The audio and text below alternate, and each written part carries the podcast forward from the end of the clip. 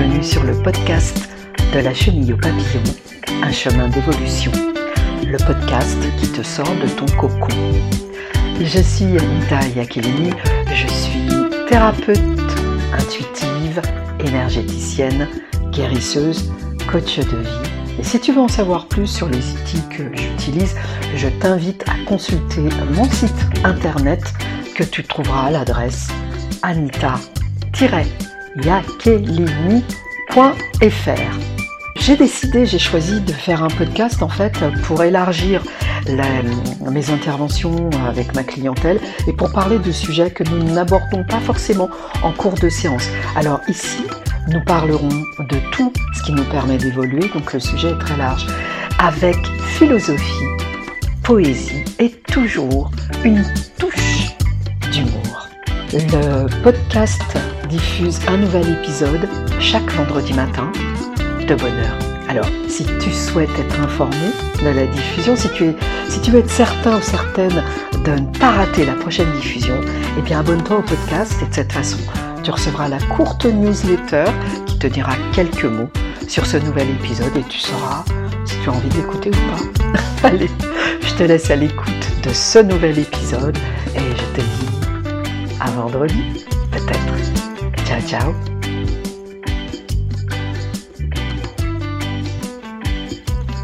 Dans ce septième épisode, j'évoque la chaleur et l'impact qu'elle a. J'évoque, je cite aussi Saint-Exupéry et Le Petit Prince, cette œuvre qui a eu une très grande influence sur ma vie, qui continue d'avoir une grande influence sur ma façon d'appréhender la vie et le regard que je pose sur le monde. Allez, belle écoute.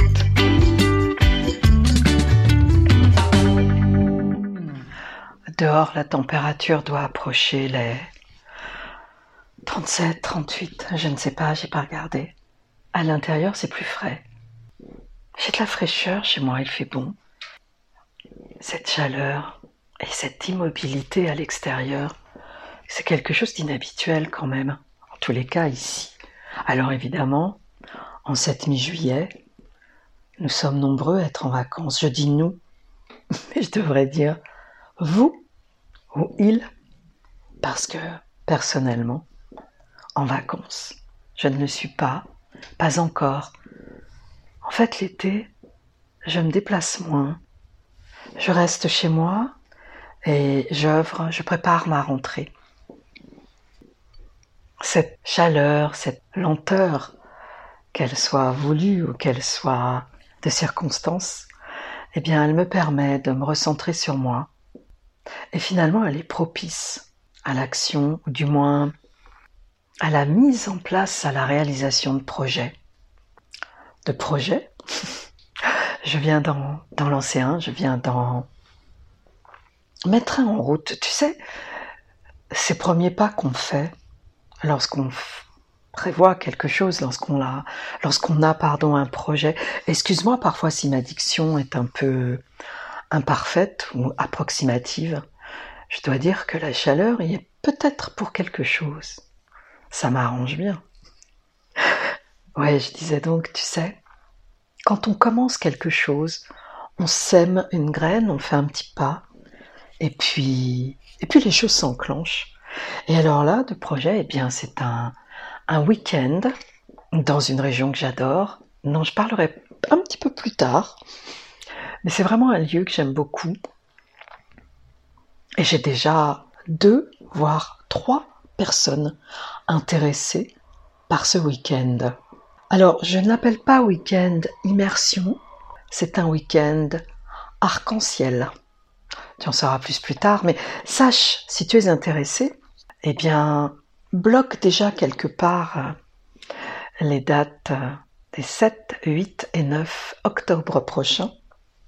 C'est un week-end où je ferai cohabiter bien mes enseignements sur l'énergie, sur euh, les niveaux vibratoires, comment maintenir notamment son niveau vibratoire, et puis aussi de la détente, du tourisme.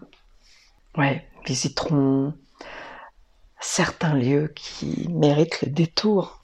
Ce sera encore une fois, encore une fois un séjour euh, féminin, parce que le lieu ne se prête pas vraiment à l'accueil de jantes masculines. Mais je propose des choses aussi pour les messieurs, davantage en journée, sur Paris ou en province d'ailleurs.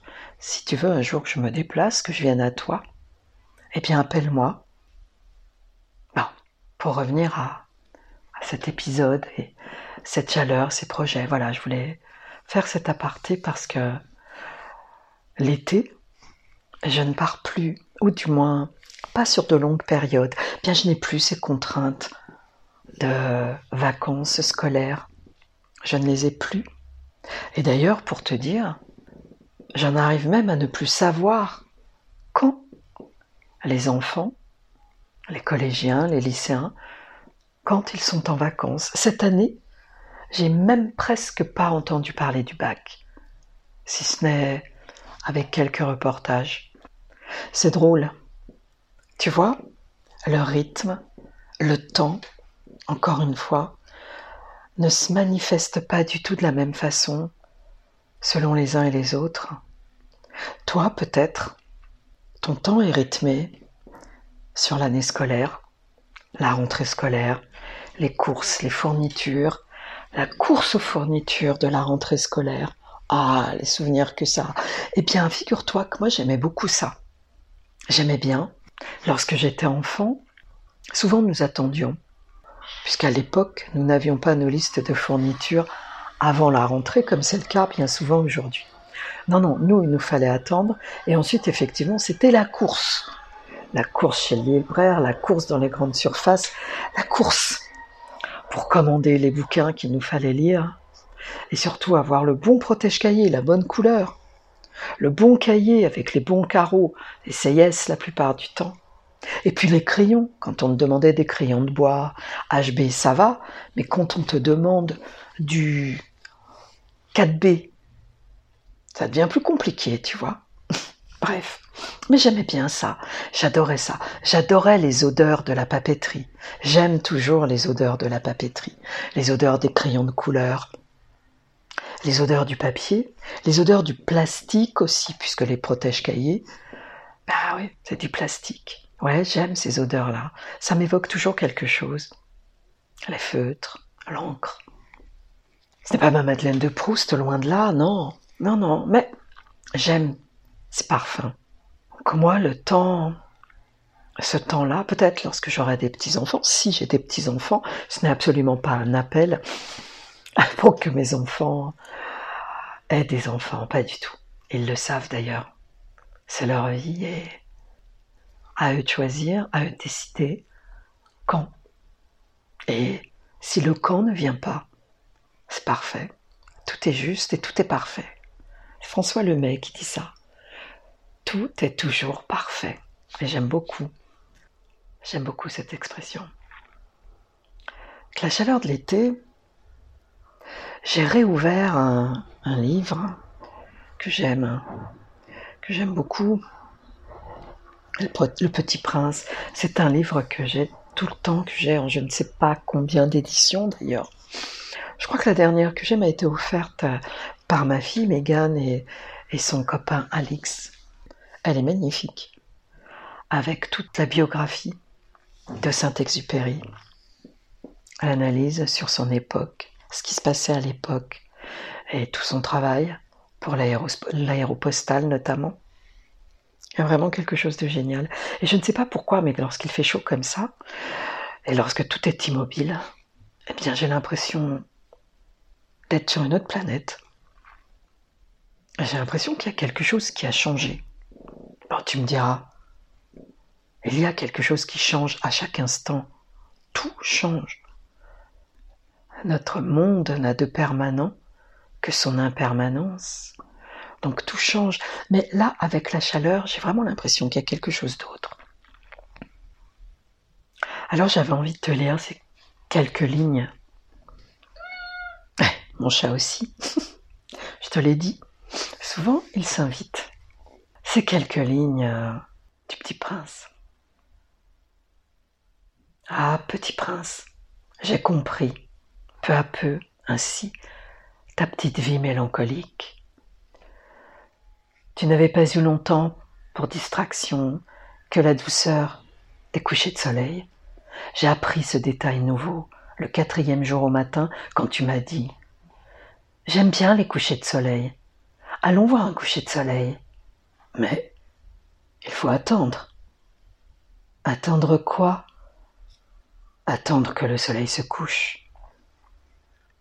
Tu as eu l'air très surpris d'abord, et puis tu as ri de toi-même, et tu m'as dit Je me crois toujours chez moi. En effet, quand il est midi aux États-Unis, le soleil, tout le monde le sait, se couche sur la France. Il suffirait de pouvoir aller en France en une minute pour assister au coucher du soleil. Malheureusement, la France est bien trop éloignée. Mais sur ta si petite planète, il te suffisait de tirer ta chaise de quelques pas. Et tu regardais le crépuscule chaque fois que tu le désirais. Un jour, j'ai vu le soleil se coucher 44 fois. Et un peu plus tard, tu ajoutais, tu sais, quand on est tellement triste, on aime les couchers de soleil. Le jour des 44 fois, tu étais donc tellement triste. Mais le petit prince ne répondit pas. Le cinquième jour, toujours grâce au mouton, ce secret de la vie du petit prince me fut révélé. Il me demanda avec brusquerie, sans préambule, comme le fruit d'un problème longtemps médité en silence, un mouton, s'il mange les arbustes, il mange aussi les fleurs Un mouton mange tout ce qu'il rencontre. Même les fleurs qui ont des épines Oui, même les fleurs qui ont des épines. Alors les épines, à quoi servent-elles? Je ne le savais pas. J'étais alors très occupé à essayer d'évisser un boulon trop serré de mon moteur. J'étais très soucieux, car ma panne commençait de m'apparaître comme très grave, et l'eau à boire qui s'épuisait me faisait craindre le pire. Les épines, à quoi servent-elles? Le petit prince ne renonçait jamais à une question une fois qu'il l'avait posée. J'étais irrité par mon boulon et je répondis n'importe quoi. Les épines, ça ne sert à rien. C'est de la pure méchanceté de la part des fleurs. Mais après un silence, il me lança avec une sorte de rancune. Je ne te crois pas. Les fleurs sont faibles. Elles sont naïves. Elles se rassurent comme elles peuvent. Elles se croient terribles avec leurs épines. Je ne répondis rien. À cet instant-là, je me disais, si ce boulon résiste encore, je le ferai sauter d'un coup de marteau. Le petit prince dérangea de nouveau mes réflexions. Et tu crois, toi, que les fleurs. Mais non, mais non, je ne crois rien. J'ai répondu n'importe quoi. Je m'occupe, moi, de choses sérieuses. Il me regarda stupéfait. De choses sérieuses? Il me voyait, mon marteau à la main, et les doigts noirs de Cambouis penchés sur un objet qui lui semblait très laid. Tu parles comme les grandes personnes. Ça me fit un peu honte. Mais, impitoyable, il ajouta Tu confonds tout, tu mélanges tout. Il était vraiment très irrité. Il secouait au vent des cheveux tout dorés. Je connais une planète où il y a un monsieur cramoisi il n'a jamais respiré une fleur, il n'a jamais regardé une étoile, il n'a jamais aimé personne, il n'a jamais rien fait d'autre que des additions. Et toute la journée il répète comme toi Je suis un homme sérieux, je suis un homme sérieux. Et ça le fait gonfler d'orgueil. Mais ce n'est pas un homme, c'est un champignon. Un quoi? Un champignon. Le petit prince était maintenant tout pâle de colère. Il y a des millions d'années que les fleurs fabriquent des épines. Il y a des millions d'années que les moutons mangent quand même les fleurs. Et ce n'est pas sérieux de chercher à comprendre pourquoi elles se donnent tant de mal pour se fabriquer des épines qui ne servent jamais à rien. Ce n'est pas important la guerre des moutons et des fleurs. Ce n'est pas plus sérieux et plus important que les additions d'un gros monsieur rouge. Et si je connais, moi, une fleur unique au monde, qui n'existe nulle part, sauf dans ma planète, et qu'un petit mouton peut anéantir d'un seul coup, comme ça, un matin, sans se rendre compte de ce qu'il fait. Ce n'est pas important, ça Il rougit, puis reprit. Si quelqu'un aime une fleur qui n'existe qu'à un exemplaire dans les millions et les millions d'étoiles, ça suffit pour qu'il soit heureux quand il les regarde. Il se dit Ma fleur est là quelque part. Mais si le mouton mange la fleur, c'est pour lui comme si brusquement toutes les étoiles s'éteignaient. Et ce n'est pas important, ça. Il ne put rien dire de plus. Il éclata brusquement en sanglots. La nuit était tombée. J'avais lâché mes outils. Je me moquais bien de mon marteau, de mon boulon, de la soif et de la mort. Il y avait, sur une étoile, une planète, la mienne, la terre, un petit prince à consoler. Je le pris dans les bras, je le berçais, je lui disais La fleur que tu aimes n'est pas en danger. Je lui dessinerai une muselière à ton mouton. Je te dessinerai une armure pour ta fleur. Je. Je ne savais pas trop quoi dire. Je me sentais très maladroit. Je ne savais comment l'atteindre ou le rejoindre. C'est tellement mystérieux, le pays des larmes. Mais voilà, j'avais, je ne sais pas pourquoi, j'avais, j'avais envie de lire ce passage. Je ne sais pas pourquoi cette chaleur m'inspire, enfin du moins m'a guidée vers ce passage-là. Comme je te le disais, comme je le disais dans l'autre, euh, épisode, euh, la chaleur a quelque chose d'étonnant sur mon comportement, sur notre comportement à tous d'ailleurs très probablement. Et je le remarque particulièrement sur le mien, puisqu'une fois encore, je suis mon terrain d'observation. Comme je le dis à loisir, à qui veut l'entendre, je suis mon terrain de jeu. Mon terrain de jeu, t'appelles ça comme tu veux. Tu mets le jeu, le jeu avec l'orthographe qui te va. C'est OK. Et par conséquent, moi, la chaleur, je dirais pas qu'elle déglingue, qu'elle déboulonne, qu'elle me file un coup de marteau sur la tête, mais c'est tout comme parfois. Tu vois, c'est comme si elle me mettait dans une autre dimension en fait, parce que je crois que c'est une question, bon, pas de survie, il faut pas exagérer, hein, je suis pas au milieu du désert, mais en tous les cas de protection, ça c'est certain elle me plonge dans un état d'autoprotection et ça mobilise certaines fonctions, certaines ressources de mon corps, de mon cerveau. Ce qui fait que ben, c'est comme si j'allais titiller, observer, activer d'autres espaces neurobiologiques et que je découvrais d'autres états c'est très intéressant. J'ai parfois l'impression que mon acuité est différente, que je vois autrement. Bien sûr, tu me diras, c'est probablement dû à la lumière qui est différente. Oui, on peut dire ça. Mais enfin, la lumière de printemps ne ressemble pas à la lumière d'automne. Et je n'ai pas forcément cette sensation. Tu vois? Non, je pense que euh, notre corps est, une machine extraordinaire, notre corps, notre cerveau, hein. tout ça, nos organes, hein, tout ce qui fait partie de nous, c'est vraiment quelque chose d'extraordinaire. Et cette machine va chercher différents mécanismes, différents systèmes, du moins active d'autres systèmes en fonction des situations. Et je suis vraiment persuadée que la chaleur est une situation particulière qui amène nos corps, en tous les cas le mien, à aller chercher autre chose. Parce que là, je sais que dehors il fait 39, 38, 39, tu vois, c'est quand même quelque chose de très chaud. À l'intérieur, attends, je vais regarder. J'ai un thermomètre à l'intérieur. Ce qui me permet de vérifier, j'ai 34. Euh, c'est pas rien, 34 eh bien, je t'assure que je me sens pas mal du tout. J'ai pas l'impression qu'il fait 34 dans l'appart. C'est quand même assez étonnant. Et je me dis que je n'ai pas de ventilo, j'ai pas mis la clim, je ne me suis pas aspergée d'eau non plus.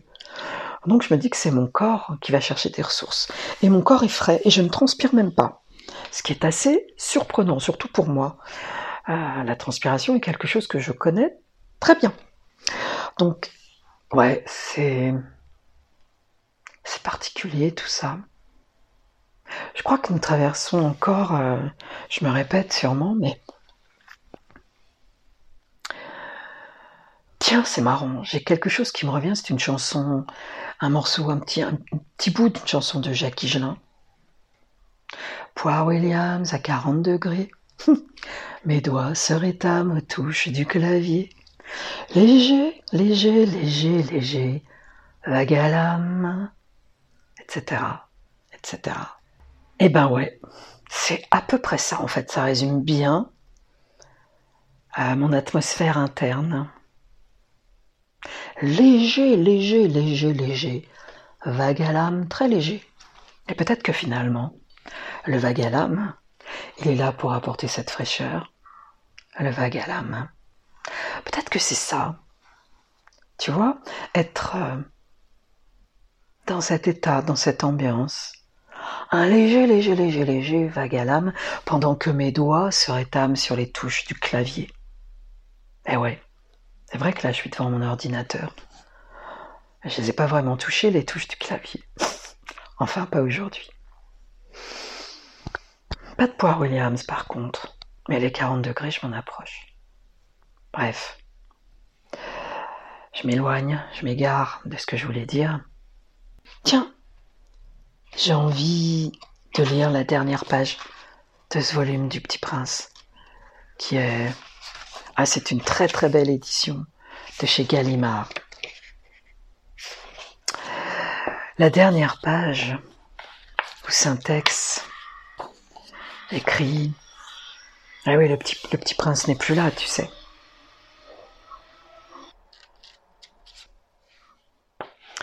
Voilà, le petit prince est retourné sur sa planète et Syntex écrit et maintenant, bien sûr, ça fait six ans déjà. Je n'ai jamais encore raconté cette histoire. Les camarades qui m'ont revu ont été bien contents de me revoir vivant. J'étais triste, mais je leur disais, c'est la fatigue.